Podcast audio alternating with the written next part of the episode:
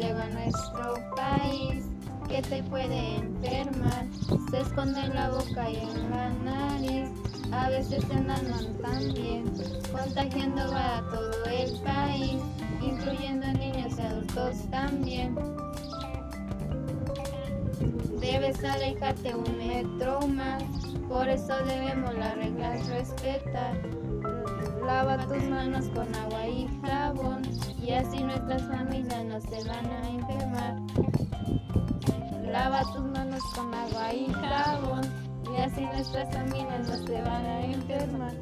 Quédate en casa que nos tenemos que cuidar y así el coronavirus no nos va a ganar.